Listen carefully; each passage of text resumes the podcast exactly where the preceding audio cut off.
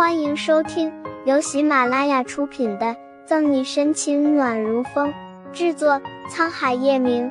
欢迎订阅收听。第二十二章，陪你做点各取所需的事情。回应他的是，男人蛮横至极的，直接将他扛到了肩膀上，带着他走向了电梯口。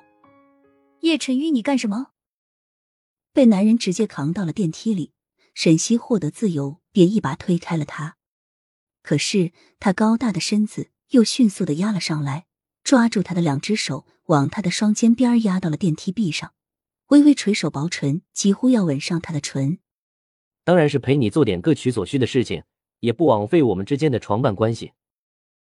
男人的声音低沉，没什么大的起伏，可是沈西总觉得叶大变态好像。有些生气，可是生什么气？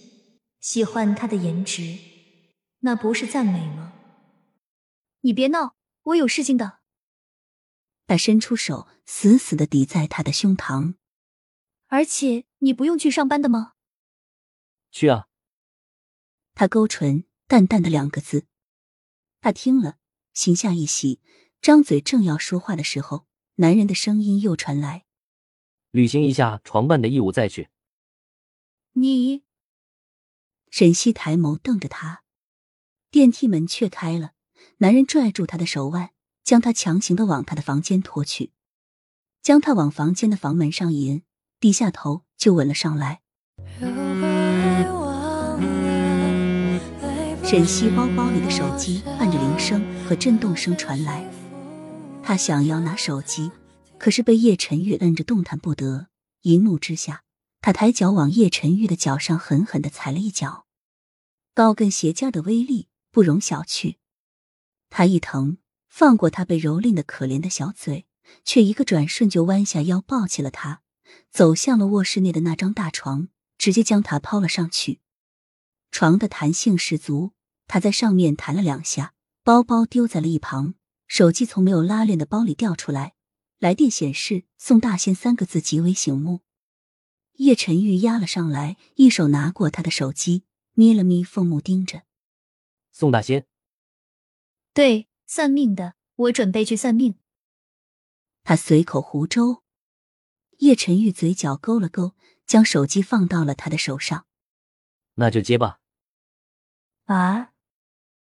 沈西有些傻眼，看了他一眼，不知道他是什么意思。接啊！他眯着凤目看着他，接就接，谁怕谁？他接通，不等那边开口，直接说道：“宋大仙，对不起，今天有点事情，中午无法让你给我算卦了，有空再联系。”另外一边，宋毅坐在车里，拿着手机，浓眉紧蹙，一脸懵逼。沈西挂了通话，将手机丢到了一旁。手腕很快就被叶晨玉紧扣住，用力的摁着他的肩。他半跪的姿势，用脚压着他的两腿，俯身趋近他，俊脸越加的贴近他的耳畔。随着他呼吸的温热气息，男人磁性醇厚的嗓音也在他的耳畔响起：“这位宋大仙，卜卦准吗？”啊？难道他也想去算一卦？准，老准了。那他有没有算出？我会是你的灾难。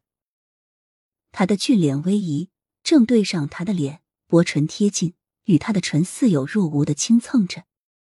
当然，他算出我和你五行相冲，命里犯贱，不对，命中相克。我必须离开你，否则我会被你连累，遭遇血光之灾。噗噗噗，各种 A 型、B 型、F 型血，鲜血飞溅，绝对死无葬身之地。他绘声绘色、极其夸张的说的唾沫横飞。只差没喷他一脸口水了。你血型还挺多种啊。他勾唇冷笑。叶少，重点不在于血型，而是如果我继续跟你在一起的话，我会死得很惨的。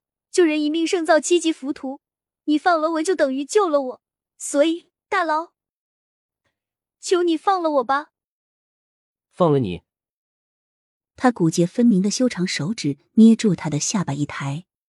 放了你是不可能了，但是你可以问问那个宋大仙有没有算出我今天会把你怎么样。要不你放开我，我先出去跟他见个面，算一卦。不用这么麻烦，我现在就能让你知道我会把你怎么样。他话落，伸出手就去扯他裤子的腰带。本集结束了，不要走开，精彩马上回来。